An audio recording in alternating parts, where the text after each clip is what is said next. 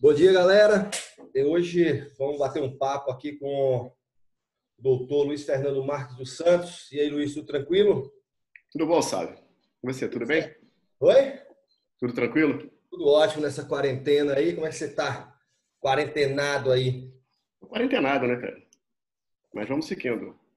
Então vamos lá. O Luiz é, é professor aqui da Universidade Federal da Paraíba, tem sua primeira formação em biologia, depois se formou em farmácia e aí seguiu mais a carreira biológica do que a da geologia. Possui mestrado em ciências biológicas e doutorado em química biológica, os dois pela Federal do Rio de Janeiro. Recentemente voltou aí de um pós-doc, e aí eu vou gastar meu italiano todo agora. Università degli Studi di Siena.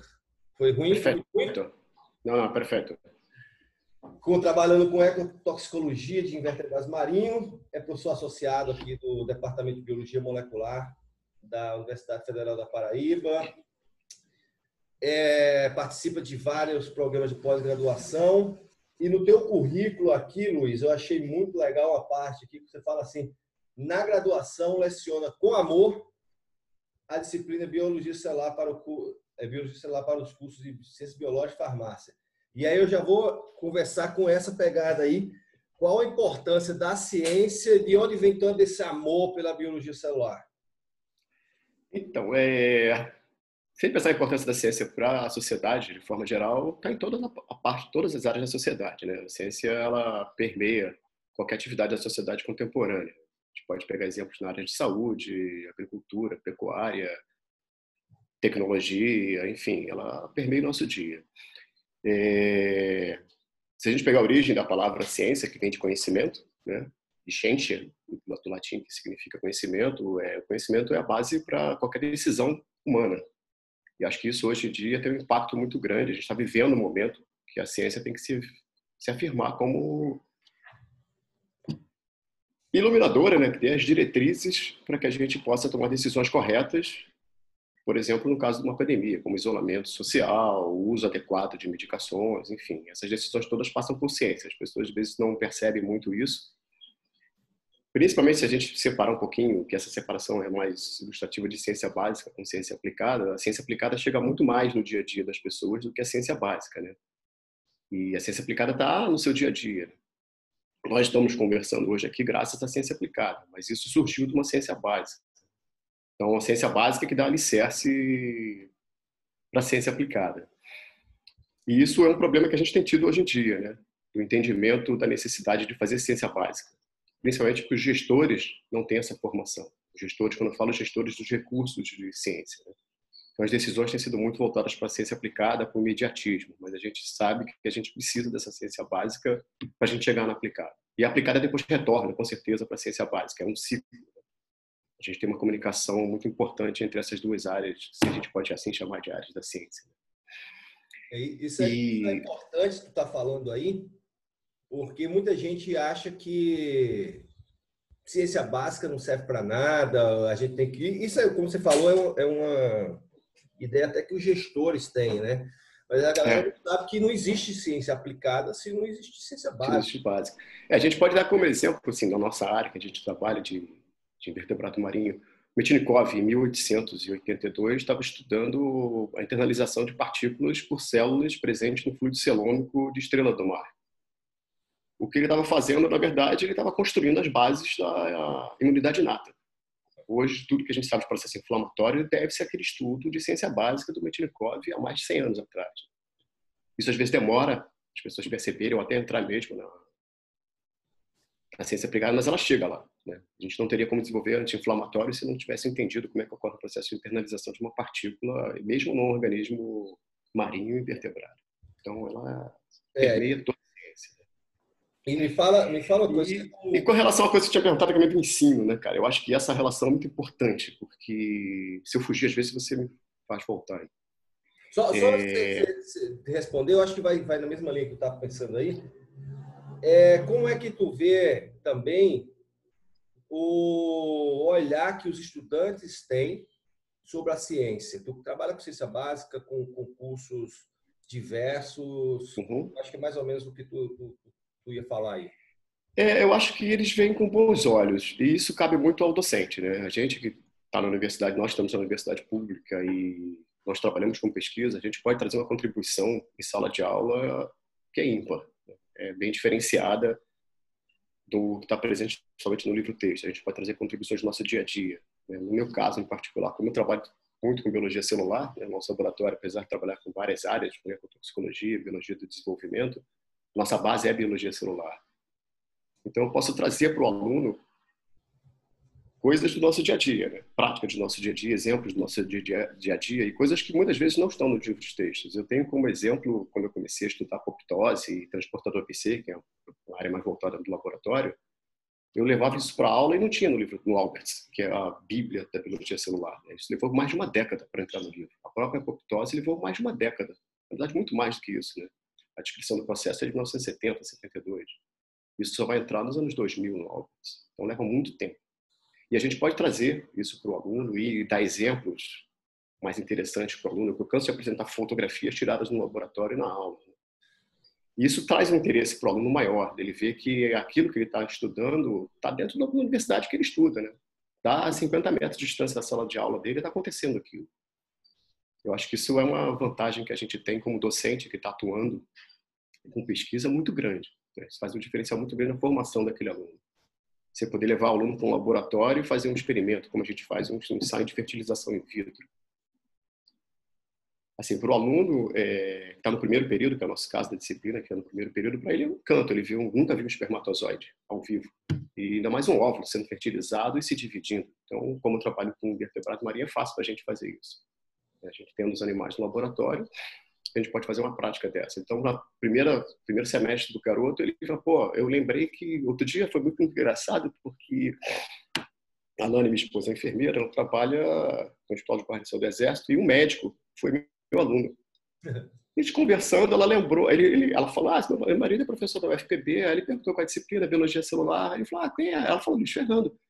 Pô, eu tive aula com ele, eu me lembro até hoje, ele levou a gente para fazer uma fertilização in vitro. Seja, isso já passou acho que uns 10 anos da cara e nunca esqueceu daquele dia. Né? Então, acho que com isso a gente pode marcar a vida do estudante, né? E fazer com que ele se interesse mais pela ciência. E isso é um problema grave, né? Que você está discutindo, que é muito importante.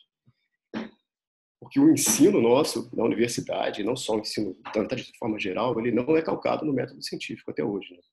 É um ensino muito informativo. A gente tem que mudar isso, nós precisamos fazer com que esse ensino seja baseado no construtivismo dentro da universidade, né? que o aluno leve a construção do seu conhecimento. Não que a gente fique passando informação de forma passiva para o aluno. Né? Ele tem que ser ativo na construção desse conhecimento.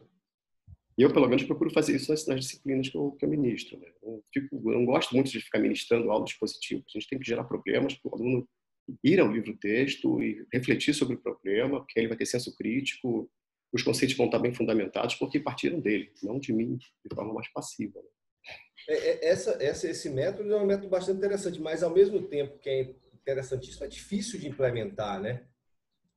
Principalmente Eu acho que a gente tem uma universidade que está com pouco recurso.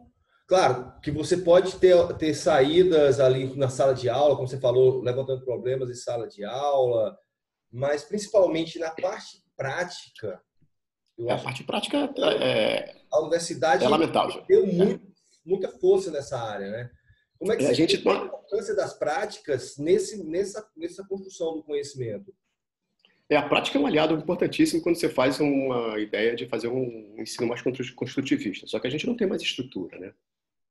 Na parte de biologia celular, as práticas são práticas do século passado. Eu tenho vergonha de levar um aluno para mostrar a célula da saliva. A gente faz isso, mas é caramba.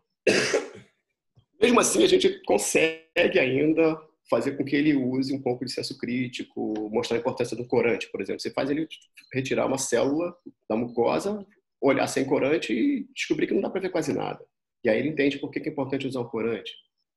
Mesmo assim, dá para fazer um pouquinho, mas é, a gente está perdeu muito tempo. A gente não equipou os laboratórios e não atualizamos as técnicas de biologia celular para as aulas práticas de graduação. Né? Isso é uma coisa que me incomoda bastante.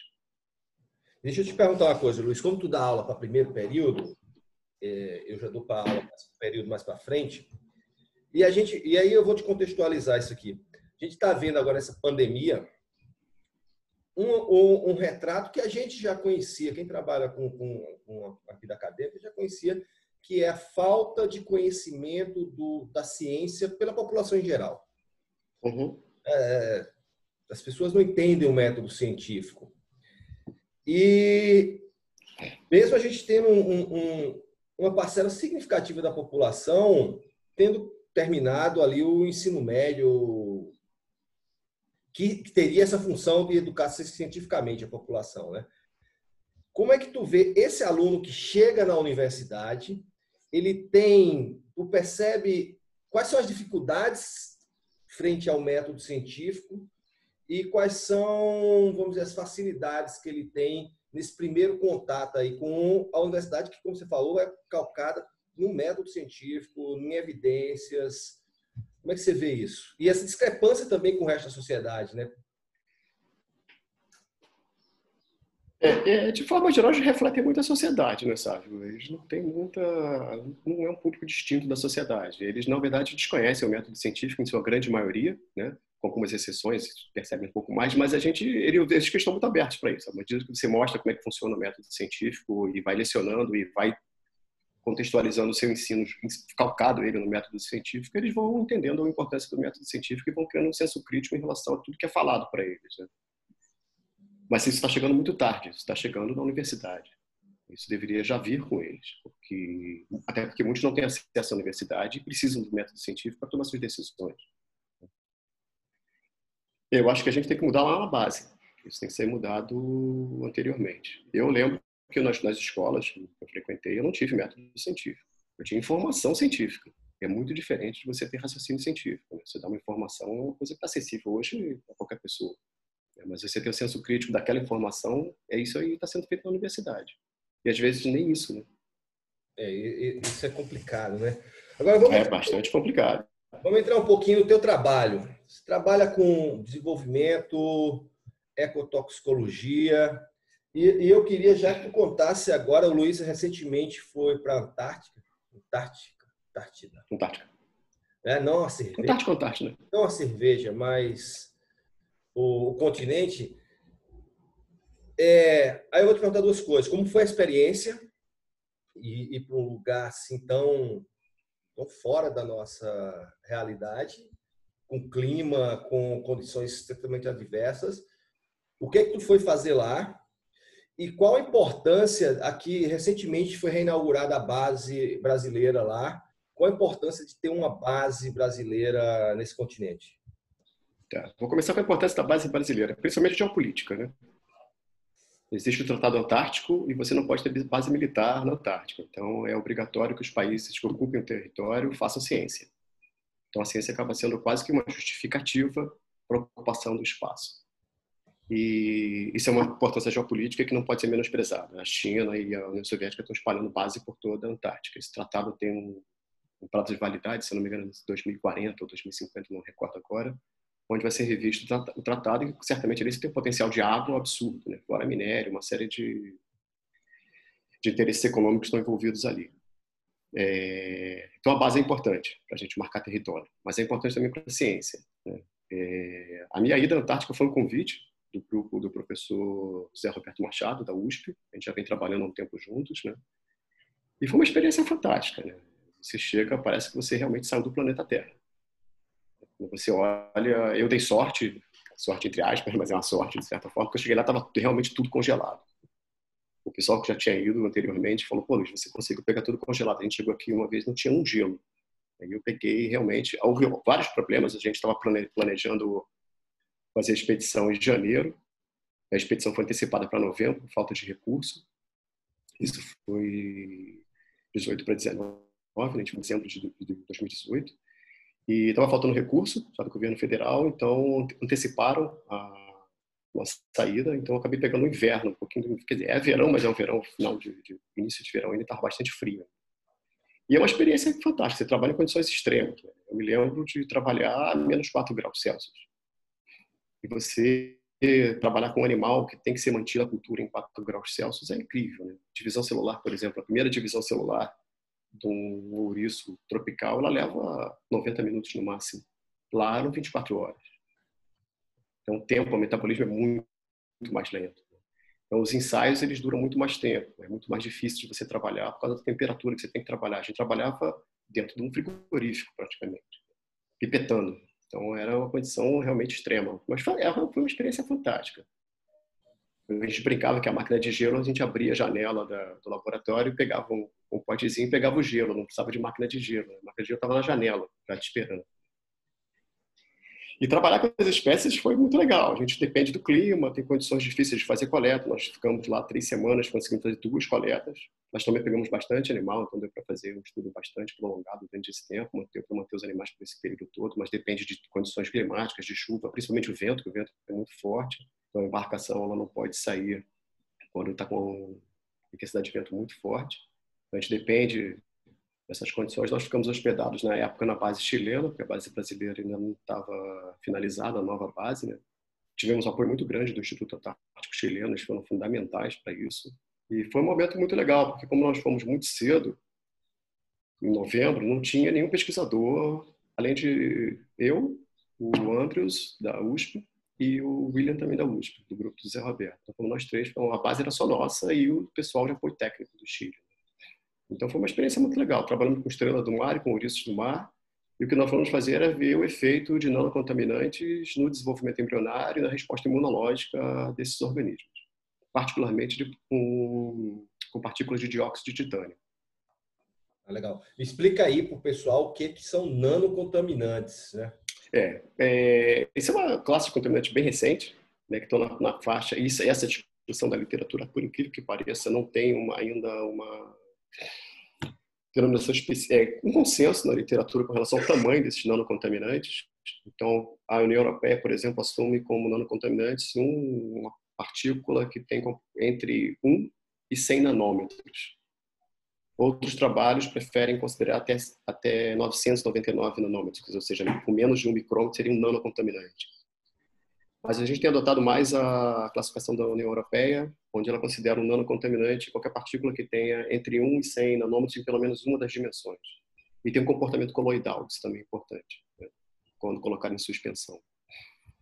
E a gente vem trabalhando no laboratório mais com nanoplástico, que são contaminantes que têm uma preocupação muito, muito relevante do ponto de vista ambiental. Né? Já que nós temos de... perguntar em seguida, é, porque isso tem a ver com poluição de oceano é.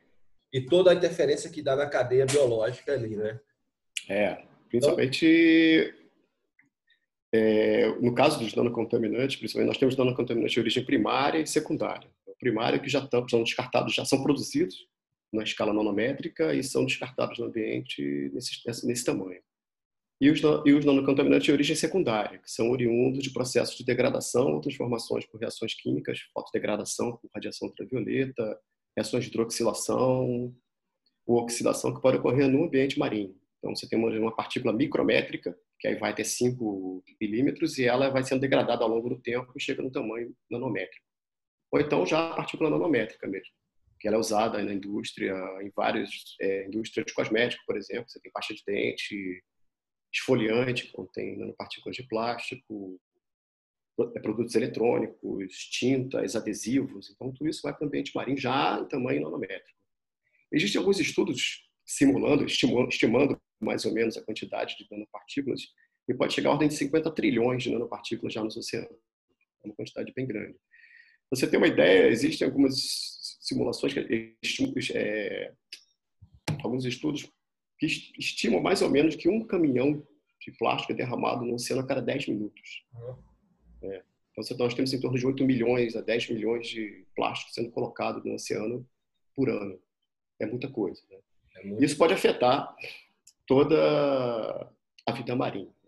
É claro que depende do tamanho do contaminante plástico. Os plásticos maiores eles têm problemas de estrangulamento, de ingestão, né? para levar à morte dos animais por esse motivo os microplásticos já têm um problema de acúmulo nos órgãos internos e aí eles podem subir na cadeia trófica. Então, pode afetar inclusive os humanos. Né? Estão se alimentando de peixes, que se alimentam de crustáceos, que se alimentam do zooplâncton, por exemplo.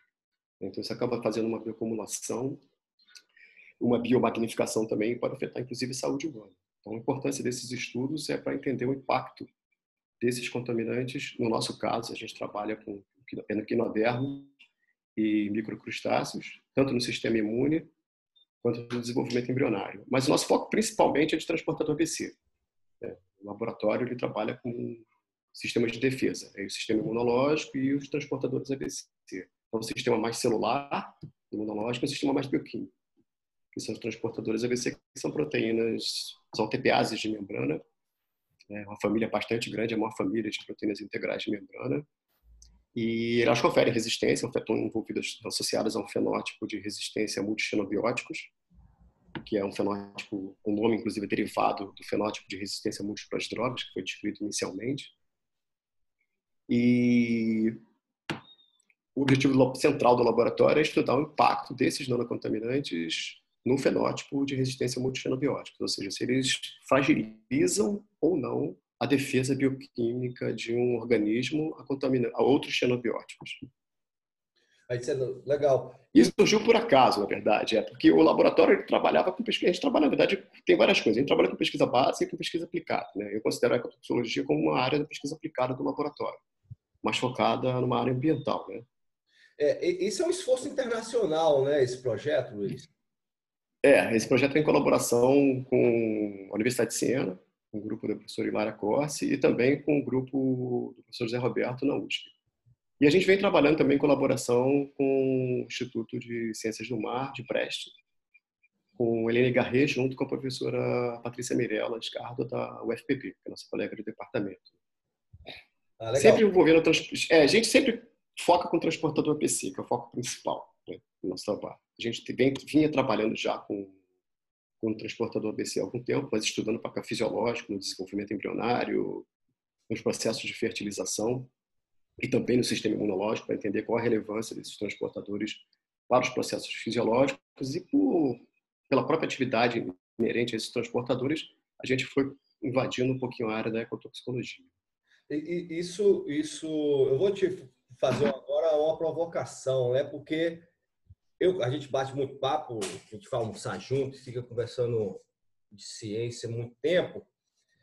E eu sei que você é um amante da ciência básica, né? E é, a ecotoxicologia está ali entre o básico, pegando uma, uma saidinha para o uhum.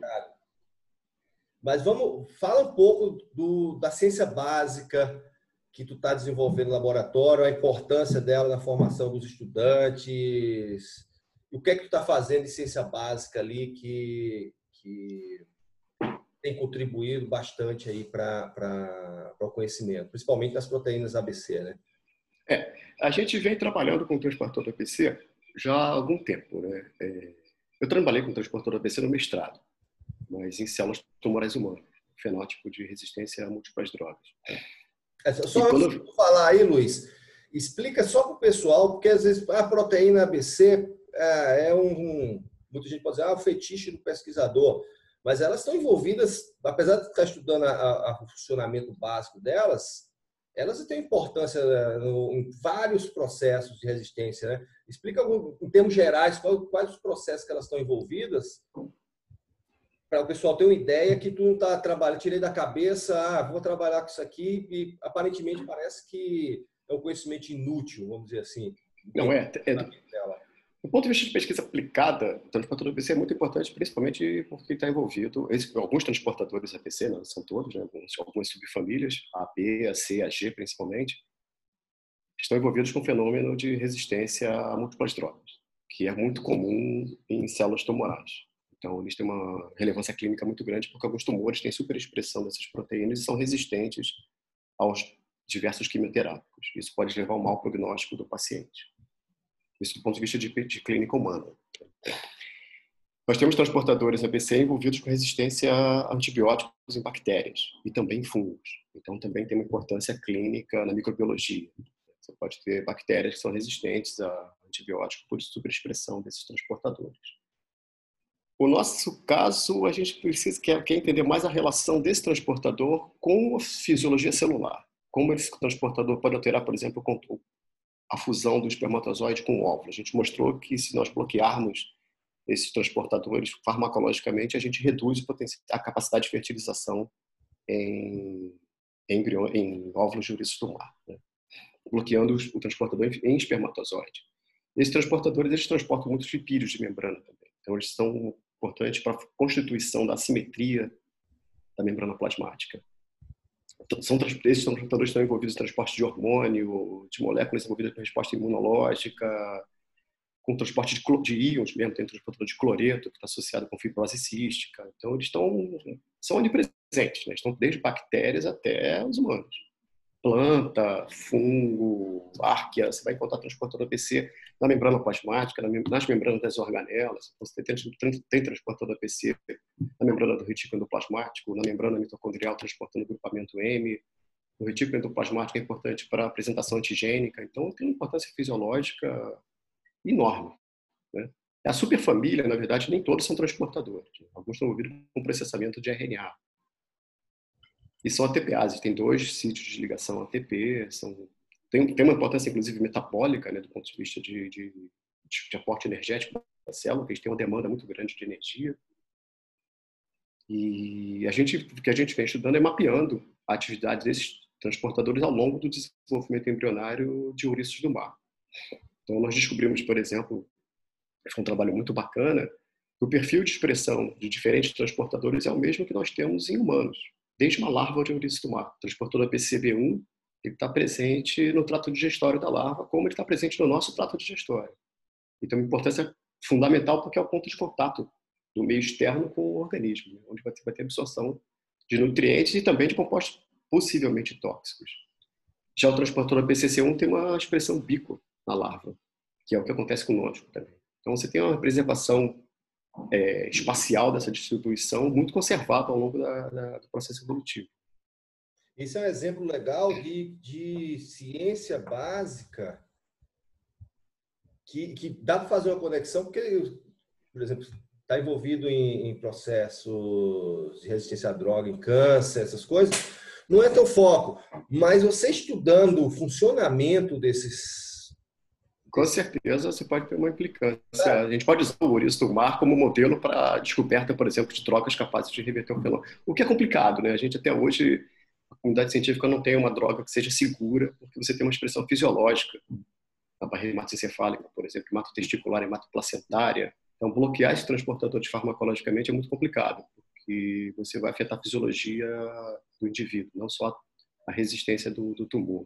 E muito... Mas é importante para a gente tentar entender. E muito quem diz isso é, são pesquisas básicas, como você está fazendo, né? São, são. A gente entende isso fazendo pesquisa básica. Essa pesquisa básica é quem vai te dizer o funcionamento, a é. fisiologia, é. e aí depois alguém que está trabalhando com a parte prática vai usar... Isso, alguém que lá resolve o problema clínico. A, a, parte clínica, é. né? Então isso é um... A gente acabou, a gente acabou entrando em, em ecotoxicologia pela, na própria natureza do, dos transportadores, né? já que eles conferem um fenótipo de resistência a multixenobióticos, que é, de certa forma, análogo ao fenótipo de resistência a múltiplas drogas, só que em organismos marinhos. Né? E isso é muito importante. Existe um questionamento, por exemplo, e isso é muito grande na literatura, se realmente isso aconteceria no ambiente marinho, porque a gente está trabalhando em condições laboratoriais, normalmente concentrações mais altas. Né? Se no ambiente marinho é, seria possível, por exemplo, alguns compostos bloquear essa atividade desses transportadores. E a ecotoxicologia hoje ela preconiza que nós, pelo menos quando faça um desenho experimental, faça um desenho experimental realístico. Ele realmente reflita as condições ambientais. Isso você tem que trabalhar com concentrações muito baixas e preferencialmente com longo prazo de exposição, que é o que acontece no ambiente marinho. E o ouriço do mar é perfeito para isso. São organismos césseis. É, aí... refletem muito bem. Principalmente o sistema imunológico, né, que vai ficar ali os embriões já vão ter uma mobilidade maior, mas é um contato direto que o embrião tem durante o desenvolvimento todo embrionário, que é externo, né, até chegar larval, com estresse químico, físico e biológico.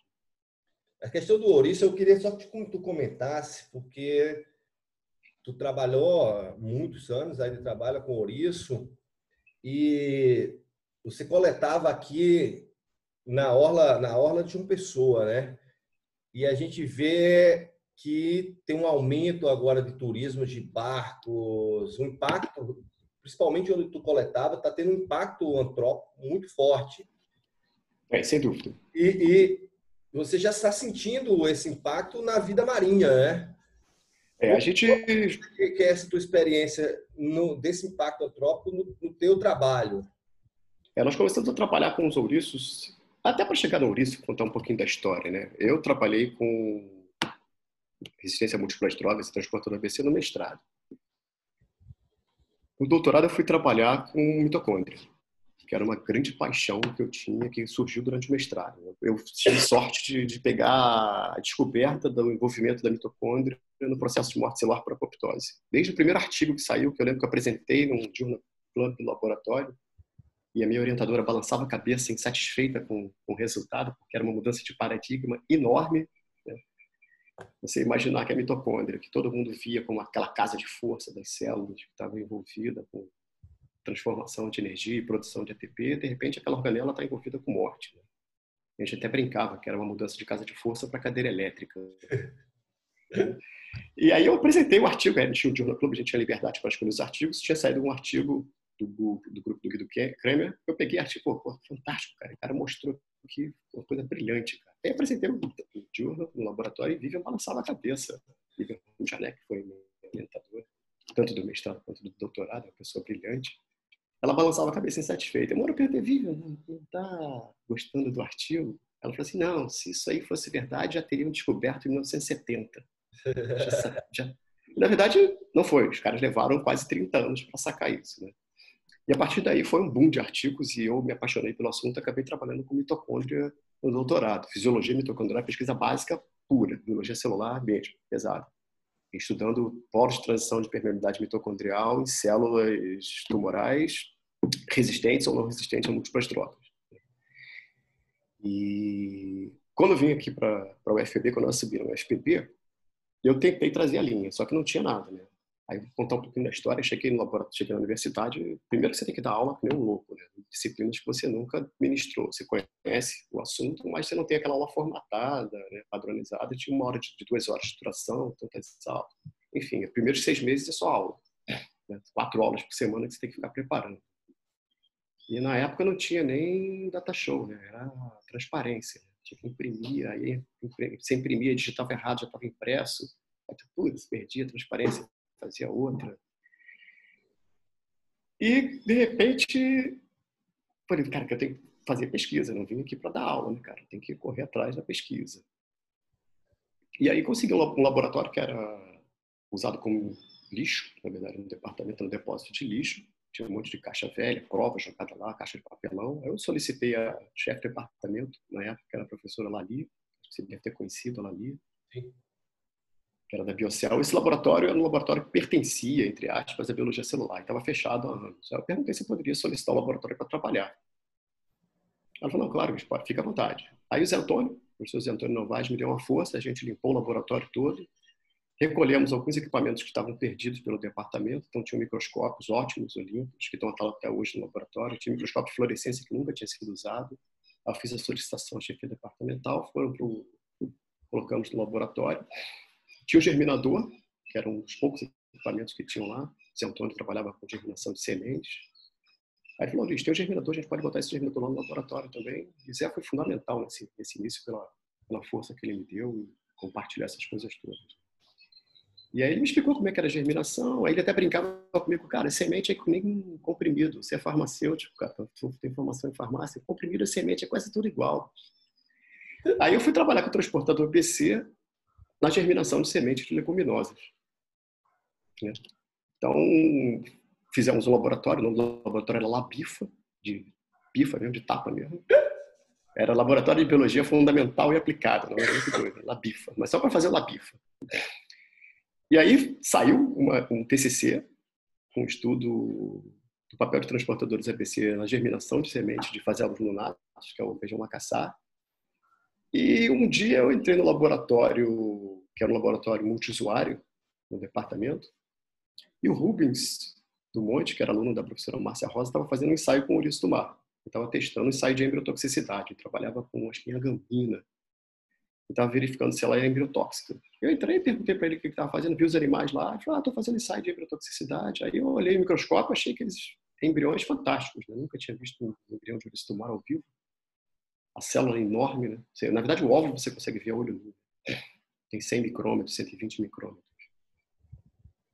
E a partir daí a gente começou a trabalhar. O Rubens levou primeiro para fazer uma coleta. Primeiro, na verdade, é, esqueci uma coisa importante. Eu perguntei como é que era o processo de fertilização dos animais. Ele falou: ah, é fertilização externa. O macho libera os espermatozoides, a fêmea libera os óvulos, tem a formação do zigoto no ambiente marinho e o desenvolvimento se dá no mar. Aí eu falei: caramba, isso deve ter uma quantidade de transportador BC absurda, porque ele está exposto a estresse físico, químico, biológico. Vou dar uma olhada nisso. Aí saí, foi exatamente isso. Eu saí do laboratório que o Rubens estava trabalhando, fui na minha sala, entrei no PubMed, botei lá ABC Transporter Sea Urchin. Achei um trabalho, só tinha um. Do Randon, que é um pesquisador lá da Califórnia, do Andrew Randon, com Dave Apple. Cadê o Dave Apple? Tu conhece o Dave Apple? Ele veio aqui no Brasil, um congresso que organizou. Né? Que é um dos nomes mais importantes na biologia de equinoderma. E aí eu falei, caramba, só que era um trabalho, esse trabalho, se eu não me engano, em 2004, isso foi em 2007 para 2008, não tinha mais nenhum trabalho além desse. Eu falei, cara, isso tem um... tá aqui, dá para trabalhar com isso de novo. Voltar a trabalhar com transportador APC, estudar fisiologia desses transportadores desse modelo animal. Aí o Rubens me levou, mostrou que eu fiz a coleta. A gente fez a primeira coleta em Ponta de Campina, depois fui fazer a coleta no Farol do Cabo Branco, né, que era muito mais perto da universidade, muito mais fácil. E a gente começou a trabalhar ali exatamente no Farol do Cabo Branco. Aí fizemos todo o procedimento, solicitação de, de autorização para o CISBI, o número de animais adequados para coleta, enfim. Começamos a trabalhar durante bastante tempo ali. Isso acho que a partir de 2008, 2009, mais ou menos, nós começamos a trabalhar com os ouriços dali do Farol do Cabo Branco. Quando chega em 2015, ficou impossível de trabalhar. Os animais estavam completamente alterados. Isso foi no meio de uma dissertação de uma estudante de mestrado, a Rayana Boni, que hoje está fazendo doutorado lá na UFMG. Eu estava, na época, afastado do pós-doc, e ela me escreve e falou, Luiz, tem alguma coisa errada com os animais. Os animais estão muito doentes. Os estão baixos, eles estão liberando muito pouco gameta. Aí eu falei, Rayana, dá uma olhada no fluido celômico, ver como é que tá. E aí ela me escreveu, Luiz, o fluido celômico está escuro. É para tu ter uma ideia, sabe, da, da, situação dos animais, tão grave que era. É, tem uma célula específica do fluido celômico, são quatro tipos celulares que nós chamamos de celomócitos. Uma célula específica, que é o esferolócito vermelho, ou amebócito vermelho, ele vem sendo sugerido na literatura como um indicador de condições de estresse. Geralmente você tem um aumento da população dessas células quando o animal é submetido a estresse. Nós já tínhamos feito alguns trabalhos aqui, mapeado o percentual dessas células ao longo do ano, um trabalho sazonal, e ela gira em torno de 4 a 5% da população total de celomócitos. Quando o Rainer estava trabalhando, estava em 27%. O fluido celômico é rosa muito clarinho, ele estava marrom. Impressionante. E os animais não estavam mais liberando gameta. Né? Você tinha assim, em torno de 10%, e isso no período fértil, que novembro é um período super fértil. E a partir daí, quando eu voltei, a gente foi fazer uma nova visita ao campo, a gente viu que tinha uma redução muito grande da população, né? tinha muito esqueleto de, de ouriço, uma coisa que a gente não estava habituado a ver esqueleto, era raríssimo você encontrar um esqueleto de um animal no campo. E a gente começou a ver muito esqueleto do animal, Fizemos algumas é, coletas para verificar o fluido celômico, que realmente o fluido celômico estava bastante alterado, então provavelmente uma contaminação trópica ali muito grande. Você tem galerias de águas fluviais direto na praia, né? e aí você não tem controle do que está saindo ali naquela galeria. É, eu soube de relatos, aí são relatos de pescadores. A gente chegou a contratar um barco para fazer uma, um giro pela área total e eles falando, olha, esses, eu não sei se é verdade também, ele falou que já viu alguns barcos de turismo despejando óleo na água do mar. Então, você tem um controle zero dos órgãos de ambientais estaduais responsáveis pelo controle daquela área ali, que é uma área muito bonita, né? As piscinas naturais de Seixas são belíssimas, mas você tem que fazer um controle maior, não só do turismo, que acho que o turismo é importante também para a sociedade, para a economia local, mas fazer isso de forma mais controlada. Principalmente a questão de, de galerias pluviais, que eu não sei de onde está vindo essa água. Né? a gente teve um impacto muito grande ali. Nós paramos de trabalhar com os animais ali. Tem um trabalho que está engavetado até hoje, que a gente teve, tentou publicar e pedindo para a gente fazer uma amostragem maior. Nós fizemos duas coletas com 30 animais, o que já era suficiente para a gente. Tentou trabalhar com case report, mas os revisores pediram para a gente fazer mais uma coleta e a gente não tem nem animal para fazer coleta ali mais, né? Então está bem difícil. E aí, na partir daí, nós começamos a trabalhar em Barra de Mamaguape né, numa área de proteção ambiental, fazendo solicitação CISBI e a gente vem trabalhando lá. Com, tanto com o equinometro mas agora a gente vem trabalhando também com bolacha da praia, que é um outro equinodermo, um equinodermo regular, né, ouriço irregular, que a gente vem trabalhando também no sistema imunológico e transporte do ABC.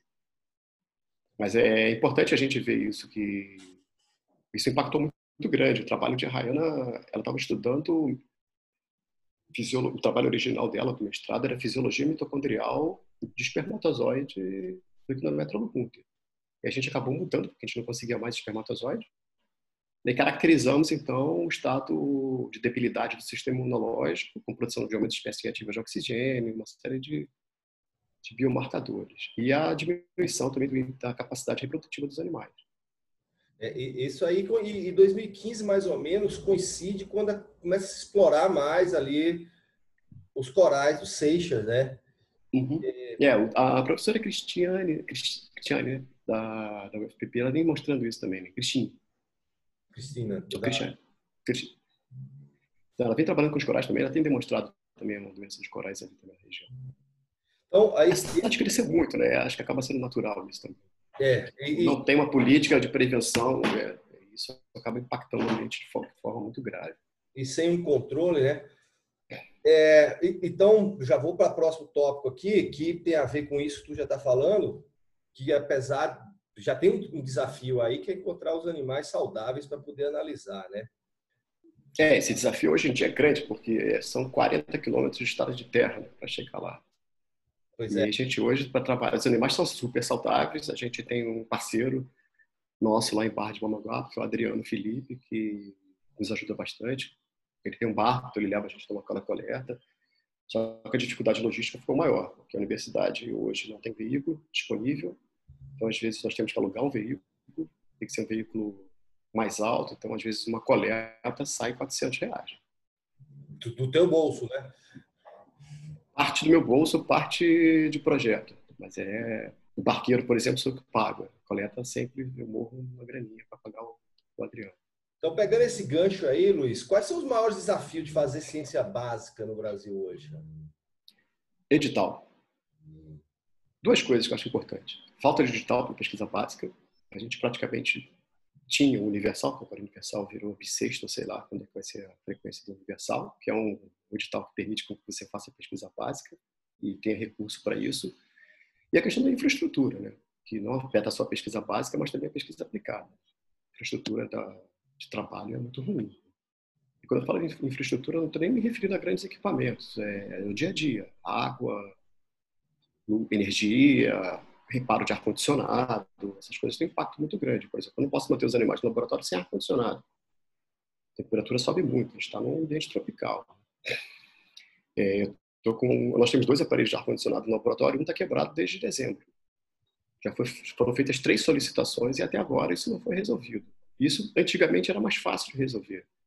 Nós tínhamos o serviço de manutenção do ar-condicionado da própria universidade, que eram funcionários que faziam isso. Então, o ar-condicionado quebrava, eu ligava para o Luciano, o Luciano, um dia no máximo, estava lá com a equipe dele resolvendo o problema. Hoje depende de licitação.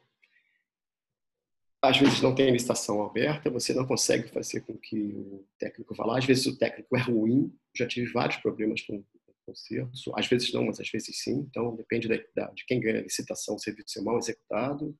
Agora, por exemplo, a gente não está com licitação para conserto de ar-condicionado. Então você fica aí sem. Tá há dois anos quebrado o ar-condicionado e, e, até hoje não consertou, né? É, é, é, bem difícil. Fora a questão de energia, né? tem faltado energia com muita frequência. Eu lembro que acho que deve ter um ano, dois no máximo. Nós ficamos 48 horas sem energia na universidade inteira.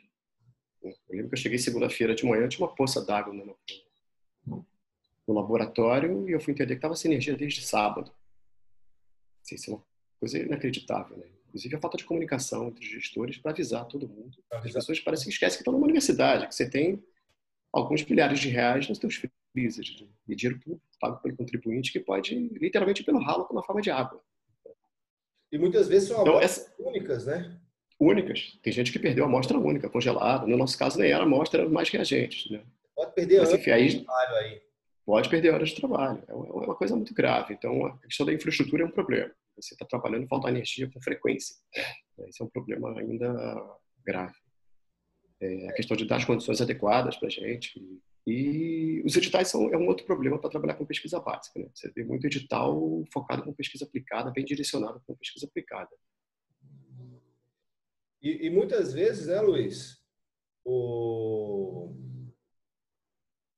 Acho que o Luiz travou. Deixa eu ver se ele volta aqui. Luiz, está me escutando? Eu vou dar uma pausa aqui e esperar o Luiz reconectar e já voltamos. Então, voltando aqui, o Luiz reconectou. É... Isso é falta de infraestrutura. É, essa é falta de infraestrutura. Foi armado isso. Para exemplificar o que, que acontece. Na hora do experimento, está fazendo experimento, falta energia, pá. Além, além disso, né, Luiz, a falta de, de, de recurso, quando a gente consegue recurso, estava me falando de um real. É, tem outro. Que você. Esse é outro problema. Que demorou quanto Seis meses. Seis, Seis meses para chegar. É um projeto. Para o projeto em si, projeto de três anos não vai impactar tanto, mas para o projeto da estudante, por exemplo, que era um PIBIC, acabou praticamente com o projeto dela. Seis meses para chegar um reagente. E esse prazo tem se repetido. Eu comprei agora recentemente, em janeiro, e vou entregar em junho. Mas já avisaram, olha, vai ser entregue só em junho. O que está acontecendo é que, como houve, é, como houve esse, essa, então, como está tendo essa ausência de aporte de recurso, as empresas não estão fazendo mais estoque. Né? E esse material todo importado. Então, não faz sentido, por exemplo, a Sigma, que agora é junto com a Merck, importar um determinado reagente, porque esse reagente pode perder a validade e eles não conseguirem executar a venda do reagente. Então, eles estão esperando uma demanda maior de pedidos para poder fazer a importação. Então, isso é um problema grave, porque dependendo do, do, do reagente, se você precisa de forma urgente para executar o projeto, e o projeto é curto prazo, isso é, é, é um risco muito grande. Eu pensei nisso, por exemplo, no projeto, quando a gente foi mandar o último projeto que a gente submeteu agora para a FAPESP, que era em colaboração com a FAPESP, a gente acabou mudando o foco do projeto, nós íamos mandar o projeto com nanopartículas, eu achei melhor não, não enviar com nanopartículas por causa das dificuldades que tem de obter reagente, inclusive as próprias nanopartículas. A gente mandou um projeto focado com agrotóxico. É, real, real... Mas, geral, cara, é... eu tenho vontade de cada vez focar mais na pesquisa básica e deixar a ecotoxicologia como uma via paralela do laboratório, que eu acho importante também o desenvolvimento desse trabalho, principalmente aqui na região, que nós não temos estudos ao nível celular, por exemplo. Nanopartícula tem muita coisa que a gente pode contribuir na área de ecotoxicologia, por exemplo, especificamente nanoplástico. Existe uma discussão sobre a via de, de internalização dessas partículas. Então, tem alguns trabalhos que mostram que é uma internalização dependente de clatrina, né, de vesículas formadas revestidas por clatrina. Outros trabalhos sugerem que pode entrar por difusão através da membrana, que eu acho interessante, mas tem que ver esse trabalho direito. Né? a partícula é muito grande, são 50 a 100 nanômetros. E se eu atravessar uma membrana de 5 nanômetros de espessura, não é muito, eu acho bem complicado. Alguns trabalhos mostram que é dependente de energia, outros mostram que não. Então, a gente tem uma série de dúvidas ainda como essas nanopartículas entram dentro dos organismos. Ô, Luiz, esses problemas que tu está falando aí, com esse pessoal, com todo mundo, os pesquisadores estão conversando, parece que é uma constante, né? Todo mundo está falando a mesma coisa, estamos sem recurso, tá difícil, comprar reagente é complicado. Às vezes assim, o pessoal tá, tá tocando a bola. Tá, tem que tocar a bola. E aí, eu vou te fazer a última pergunta, que é o seguinte, a gente fala muito, tem muitos problemas, mas a gente não larga a mão desse, desse negócio, né?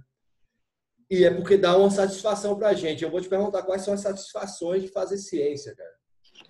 É, tem muita coisa. Mas antes, eu queria, antes de falar da satisfação, tem um ponto que eu acho que é importante. E eu falo isso muito com os alunos. Eu sou funcionário público. Nós somos servidores públicos. Eu sou pago com dinheiro do contribuinte. Na verdade, o governo só repassa esse dinheiro para a gente. Então, e quando eu entrei para a universidade, eu não fiz um contrato com a universidade para trabalhar nas condições ideais. Eu fiz um contrato de trabalho, né, como pesquisador e como docente. Então, eu tenho que trabalhar nas condições que existirem. Eu não posso me dar o luxo de parar de trabalhar com pesquisa porque as condições são ruins. Isso já é o primeiro ponto. A gente tem que trabalhar com o que dá. É, isso foi muito claro para mim desde o momento em que eu entrei na universidade. As condições eram muito ruins, hoje são, são, estão caindo novamente, já foram melhores. Né? Isso depende muito de política de governo, então eu, eu peguei um momento de ascensão estabilização e agora um momento de queda de recursos. Mas então acho que a gente tem que continuar trabalhando independente das condições que, estão, que nos estão oferecendo. Tem que continuar brigando por essas condições, isso é importantíssimo. Tem que trabalhar reclamando, reclamando do ar-condicionado, reclamando da falta digital, tudo isso, mas continuar trabalhando. Então esse é um ponto. O segundo ponto é porque fazer pesquisa, fazer ciência para mim é uma coisa que me dá prazer desde o início do processo até o final. Envolve toda toda a cadeia de exercício científico para mim me dá prazer. Desde o momento que eu estou lendo um artigo científico, que eu estou elaborando uma hipótese, que eu vou para a bancada e faço, antes de ir para a bancada, eu faço um desenho experimental, isso me dá prazer, de desenhar um experimento, em executar o experimento, às vezes sozinho, às vezes o aluno está executando junto com a gente, às vezes só o aluno está executando. A discussão do resultado me dá prazer, a formação daquele aluno me dá prazer, escrever artigo me dá prazer. Na verdade, tudo isso faz parte de uma cadeia de construção do conhecimento, né? que tem muito a ver com curiosidade. Né? Então eu sinto prazer mesmo, como ouvir uma música, né? Como você ouviu o Jimi Hendrix tocando bateria, né? Tá ali no cantinho ali. Então isso dá prazer para você, né? Então para mim é um prazer, eu tenho prazer durante todo o processo. É engraçado porque a docência também me dá prazer, exceto por um momento só da docência que é correção de prova, que realmente não tem o menor prazer. Mas estar tá em sala de aula, ninguém gosta. As provas tinham que se corrigir automaticamente. Devia inventar. Mas é. Alguém é... trabalhar nisso. Mas a parte da ciência tem prazer em tudo, em fazer as descobertas, em desenvolver as ideias, em discutir com os, com os colegas. Eu acho que tudo isso é uma coisa muito prazerosa. A questão do conhecimento em si, de todas as etapas de construção do conhecimento e desconstrução também, né? Das nossas hipóteses, é muito importante, é muito legal, muito prazeroso isso tudo. Olha, e eu acho que a gente tem que fazer em qualquer condição, cara. Seja com dinheiro, sem dinheiro, com infraestrutura, sem infraestrutura.